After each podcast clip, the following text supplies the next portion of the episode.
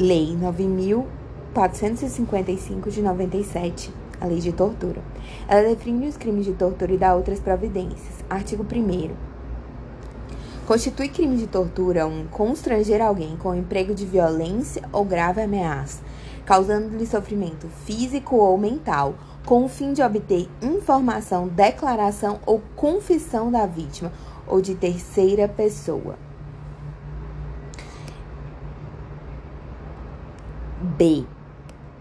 Também constitui crime de tortura, constranger alguém com emprego de violência ou grave ameaça, causando sofrimento físico ou mental, para provocar ação ou omissão de natureza criminosa.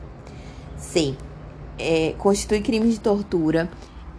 1. Um, constranger alguém com emprego de violência ou grave ameaça, causando-lhe sofrimento físico ou mental, com o fim de obter perdão, em razão de discriminação racial ou religiosa.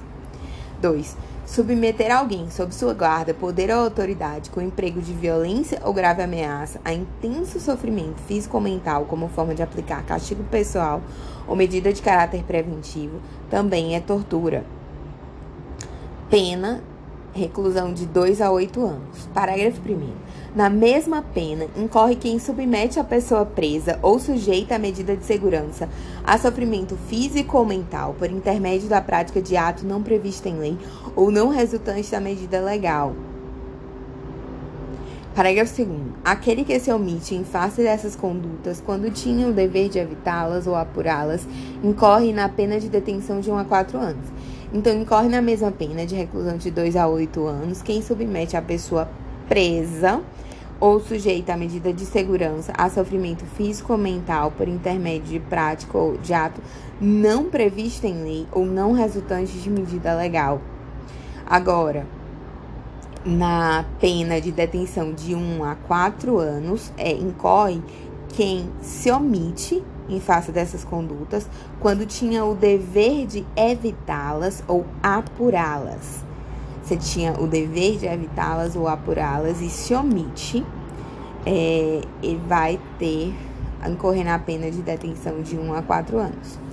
Parágrafo 3 Se resulta lesão corporal de natureza grave ou gravíssima, a pena é de reclusão de 4 a 10 anos se resulta morte.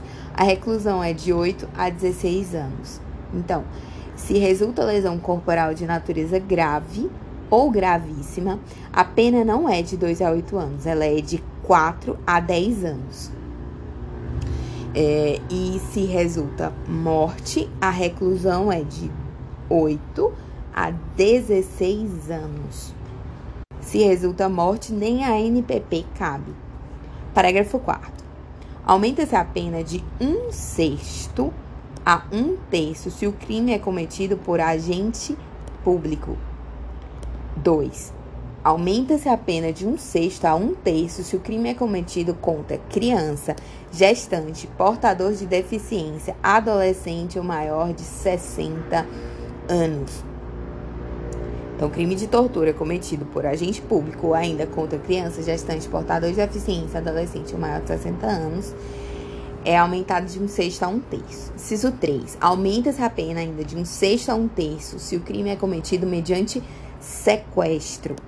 Então, agente público mediante sequestro ou contra gestante, criança, portador de deficiência, adolescente ou idoso, é, essa pena é aumentada de um sexto a um terço. Parágrafo 5 a condenação acarretará a perda do cargo ou emprego público e a interdição para seu exercício pelo dobro do prazo da plena aplicável.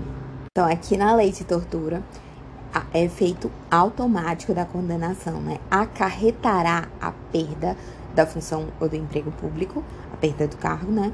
E a interdição para seu exercício pelo dobro do prazo da plena aplicável. Em outras leis especiais, como a lei de racismo e de abuso de autoridade, não é automático a perda da, do cargo, emprego ou função pública. Parágrafo 6. O crime de tortura é inafiançável e suscetível de graça ou anistia. Parágrafo 7. Condenado por crime previsto nessa lei, salvo na hipótese do parágrafo 2, iniciará o cumprimento da pena em regime fechado. Sal, é, então, O condenado por crime previsto nessa lei, salvo na hipótese do parágrafo 2 iniciará o cumprimento da pena em regime fechado. É, artigo 2 O disposto nessa lei aplica-se ainda quando o crime não tenha sido cometido em território nacional, sendo a vítima brasileira ou encontrando seu agente em local sob jurisdição brasileira. Então, ainda que o crime não tenha é, sido cometido no Brasil, se a vítima for brasileira ou se o agente estiver em local sob jurisdição brasileira, vai se aplicar a lei brasileira.